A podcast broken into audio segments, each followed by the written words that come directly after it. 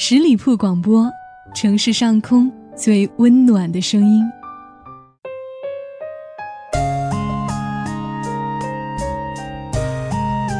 夜夜相伴，温暖如初。各位听友，大家好，欢迎收听今天的听夜风。那在今天的节目当中，叶枫将继续为各位播读来自顾漫的小说《何以笙箫默》第二章，转身。我和谁约定的黄昏，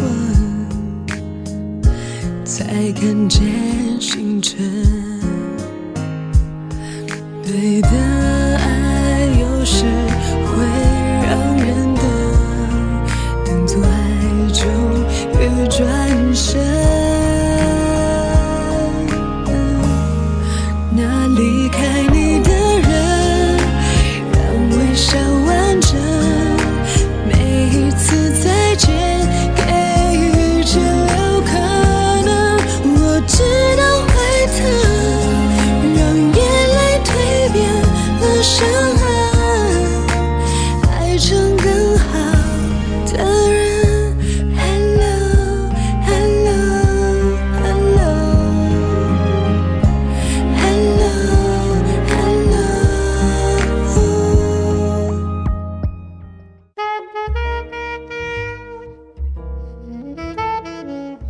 西下，彩霞满天。何以琛站在十楼办公室的落地窗前，奇怪自己怎么会有了欣赏夕阳的心情。也许，因为他回来了。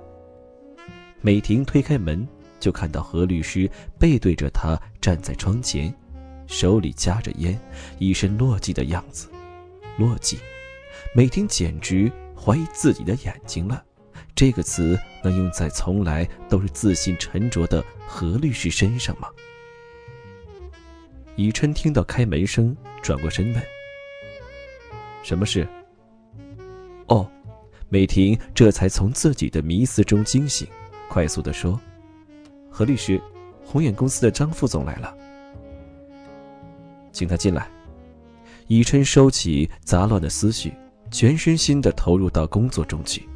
瞥了一眼壁上的钟，五点，他还没来。好不容易送走了张副总，以琛疲惫的靠在椅子上闭目养神。猛地，一只巨掌拍下来，以琛无奈的睁开眼。老袁。大学毕业后，他拒绝了研究生保送，直接来到现在更名为袁向和的袁向律师事务所里工作。现在已经是合伙人之一。老袁和另一个合伙人向恒都是 C 大校友，向恒比他早一届，老袁则已毕业多年，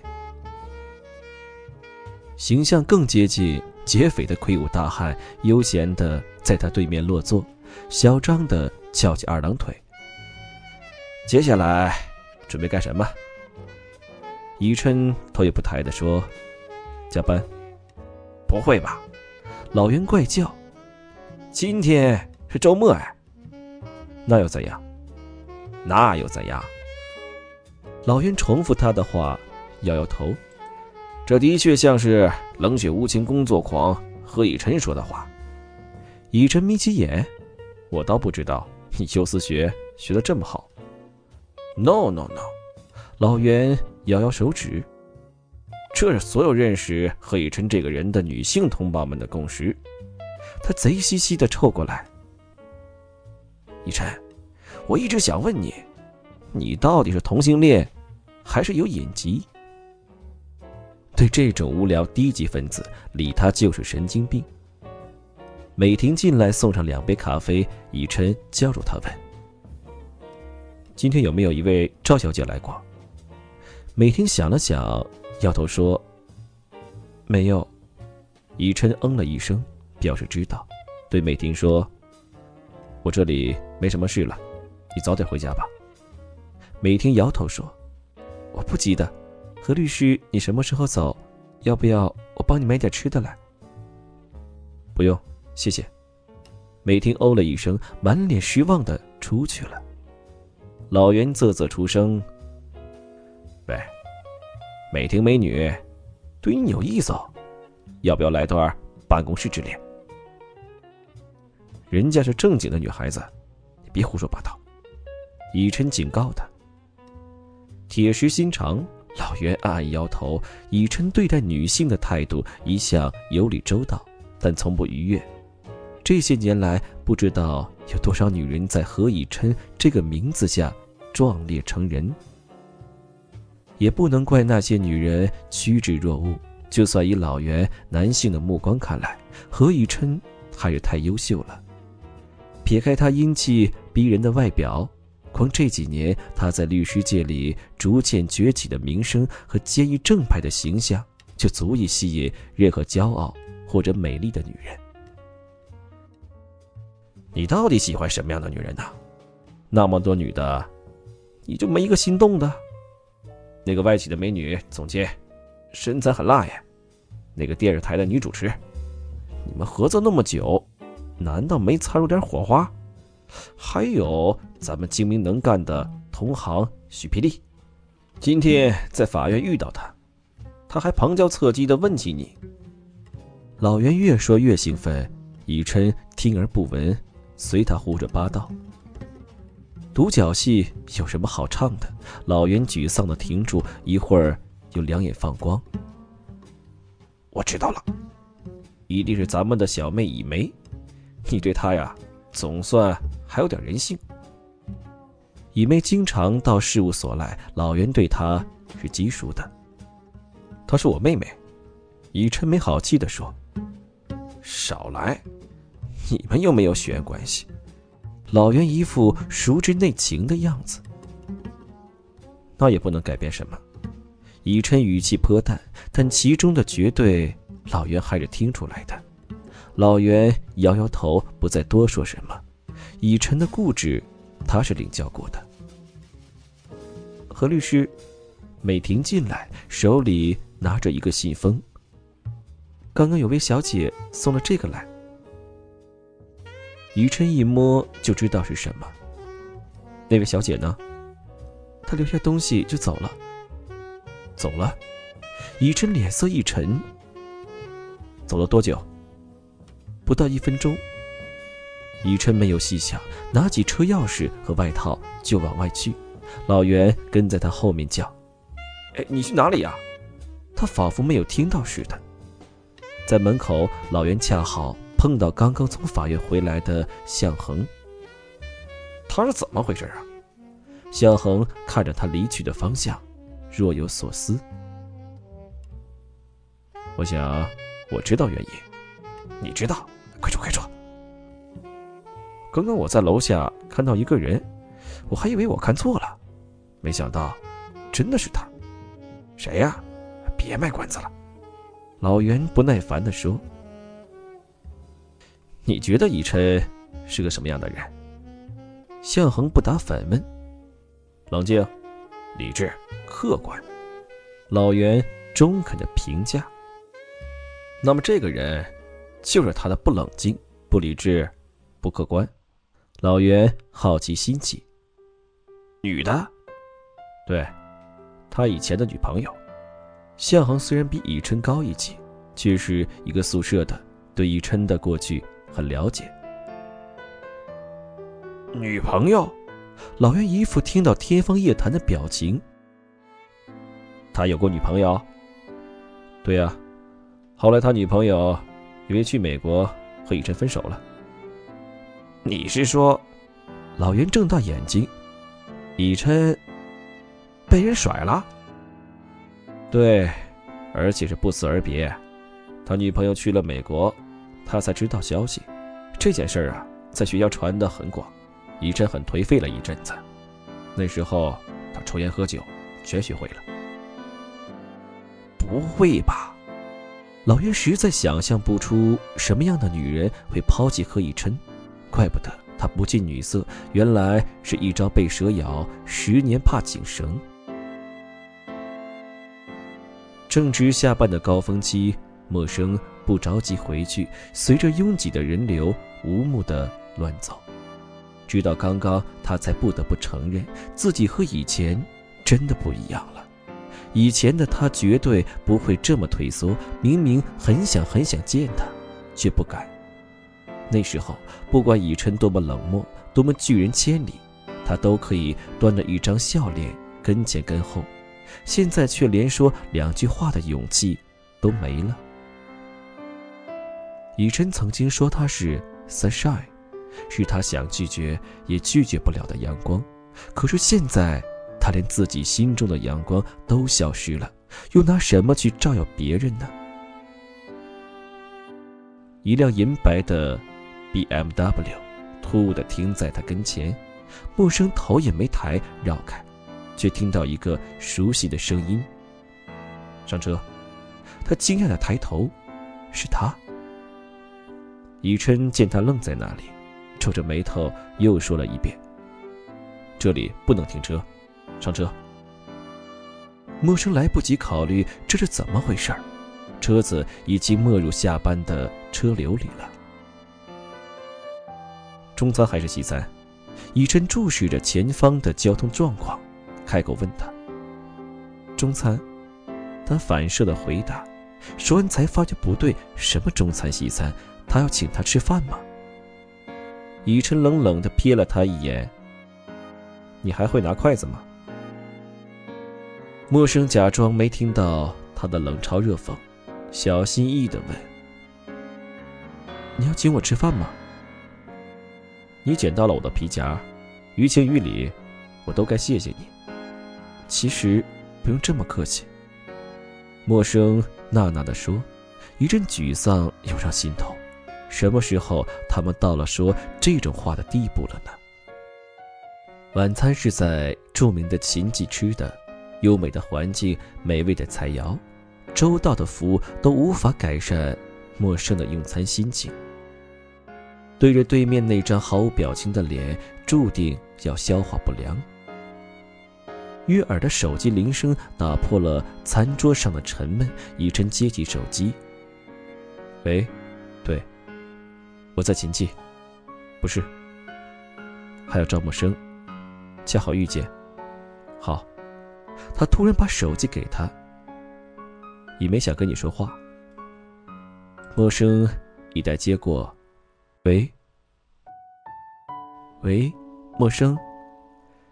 轻柔的噪音从彼端传来，以梅，好久不见。是啊，好久不见。两头都沉默，不知道该说什么好。最后还是一梅说：“陌生。”这些年过得还好吗？还不错，简直要乐不思蜀了。陌生故作轻松地说，没注意到对面的以琛动作突然一滞。嗯，又是一阵沉默。以梅说：“你可以把联系方式给我吗？我们找个时间见一见。”好的。陌生报上手机号码。嗯，那再见了。再见。收了谢，他合上手机还给以琛，他却没接。把你的手机号码输进去。陌生一怔，低头输入号码，却在输入姓名时犯了难。你是用什么中文输入法？笔画。哦，还是打不出来。墨子这么大。雨琛伸手拿过他手中的手机，我来。陌生尴尬地看着他修长的手指在银灰的手机上优雅快速的跳跃，几秒钟的时间就打好、合上、收进衣袋。你连中文名字都忘了怎么写了？不是，你的手机我不会用。陌生娜娜的解释。他看了他一眼，不再说话。晚餐就在这样沉默的气氛中度过，甚至一直持续到他送她回家。陌生下车说：“谢谢你送我回来。”他点点头，开车飞驰而去。陌生站在原地，只觉得茫然，也不知道站了多久，直到意识到路人怪异的眼光，才如梦初醒，脚步匆匆地奔上楼。相。相亲。陌生拔高声音叫道：“你小声点儿。花仙子捂住他的嘴，陌生咿咿呀呀的。花仙子警告的说：“不准叫出声，知道了吗？”陌生赶紧点点头。等他一放开，就问：“你要去相亲？”“不是我，是我们。”“我？为为什么？”陌生有点呆滞。“我们社里没有男朋友的，就你跟我年纪最大，你还不抓紧点儿，就嫁不出去了。你知道不知道？”花仙子哗哗哗的翻行事日历。今天的标的物是某某公司的系统工程师。两位，你和我去正好。要去你自己去，我不去。他们有两个人，我应付不过来了嘞。阿生，我平时对你好不好？我今年能不能嫁出去，就全看你了。花仙子可怜巴巴的看着他，活像被抛弃的小狗。你可以一次约一个呀，不行。那样太没效率了，而且，我需要你的帮忙。什么忙？陌生谨慎地说：“花仙子的忙，一般人是帮不起的。”果然，他哗哗哗地从办公桌拿出一大堆东西：黑框眼镜、造型怪异的假发、大的可以当手镯的耳环，以及一身很色彩斑斓的衣裤。这是干什么？陌生瞪着那一堆东西。丑化你的形象，衬托我的美丽。我是你第几个受害者？下班时间一到，花仙子就拉着他往下冲，好不容易冲到楼下，他又大叫一声：“啊，我的必胜口红没有拿！”啪啪啪，又冲上去拿那个据说相亲必胜的口红。陌生在门口等他，突然感觉到。一道灼人的视线，沿着视线看过去，居然是何以琛。他对上他的视线，向他点头致意。他的心一跳，他会是来找他的吗？距离上次沉默的晚餐已经差不多一个月了，他们一直没有联系过。这次，他会是来找他的吗？脚步不由自主地向他走去。你怎么会在这里？等人。他简短的回答：“哦，等。”以琛，伴随着娇柔的声音，一个纤瘦美丽的女子出现在他的视线。陌生的心一沉。我等的人来了，先走一步。他平淡的对他说，与那女子相携离去。好，好的，再见。他呆呆地站在原地，目送他们往停车的地方走去，竟没有力气移动脚步，直到花仙子出现拉着他走。你傻站着干什么？快走，来不及了，还要帮你化妆呢。记得哦，你要表现的差一点。根本不用装，相亲宴上，陌生果然表情呆滞，反应迟钝，完美的衬托出了花仙子的光辉形象。他又来等他了。陌生从落地窗往下望去，简单的衬衫长裤，就一身英气的何以琛站在楼下。这几个月来，他每隔四五天就会出现在这里，然后和那个美丽的女子相携离去。今天是周末，他又来了。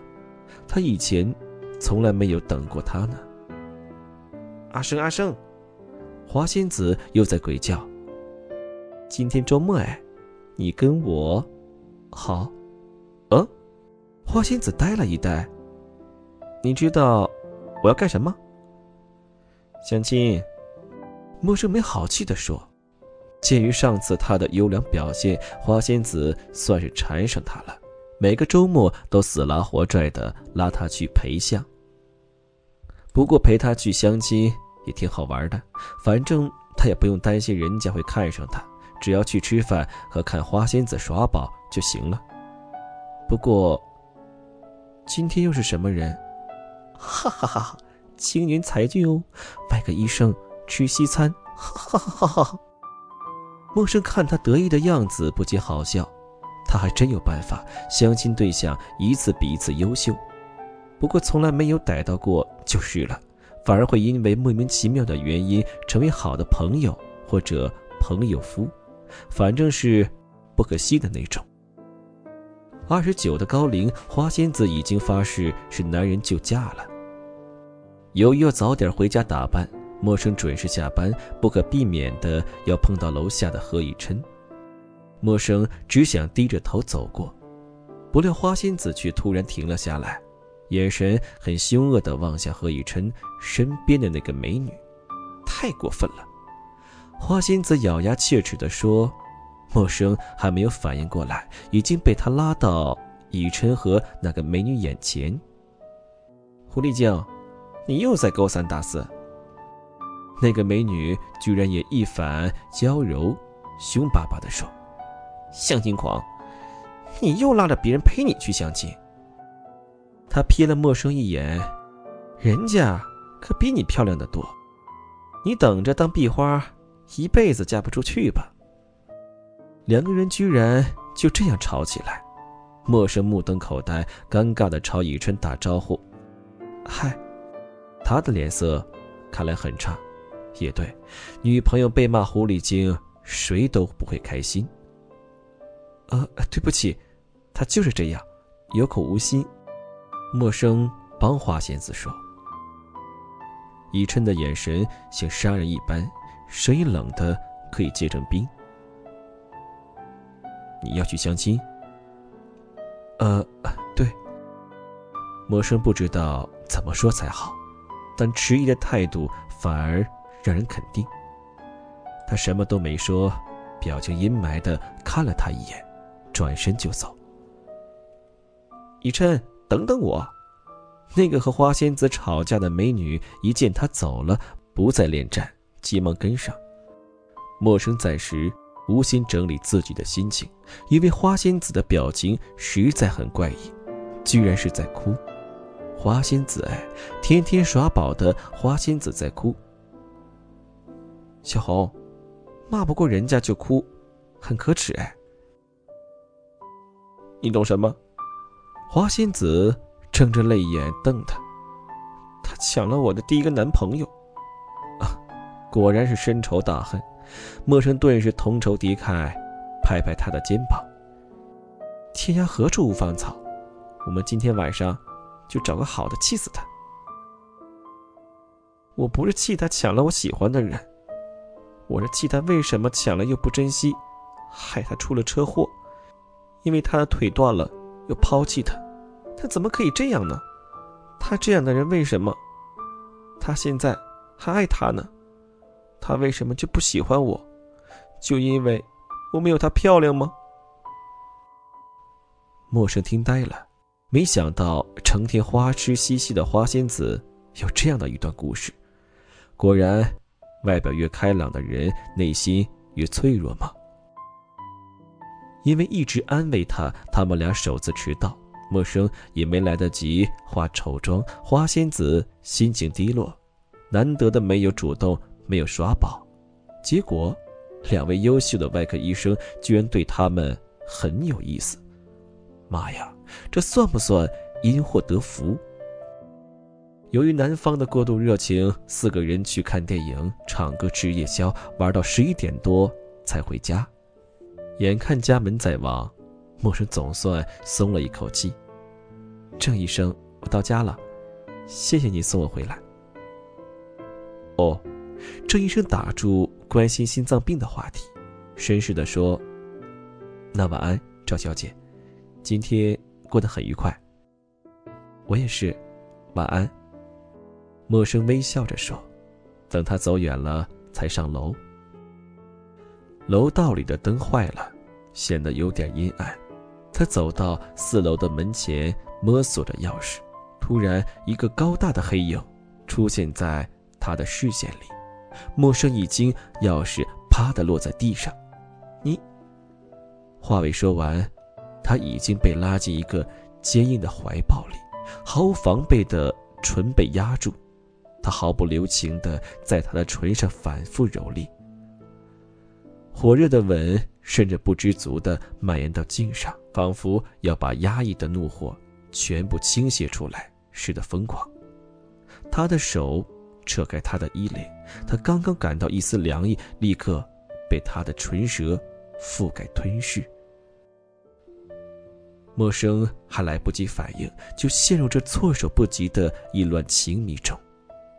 暧昧的空气中浮动着丝丝酒气，酒气，他喝酒了。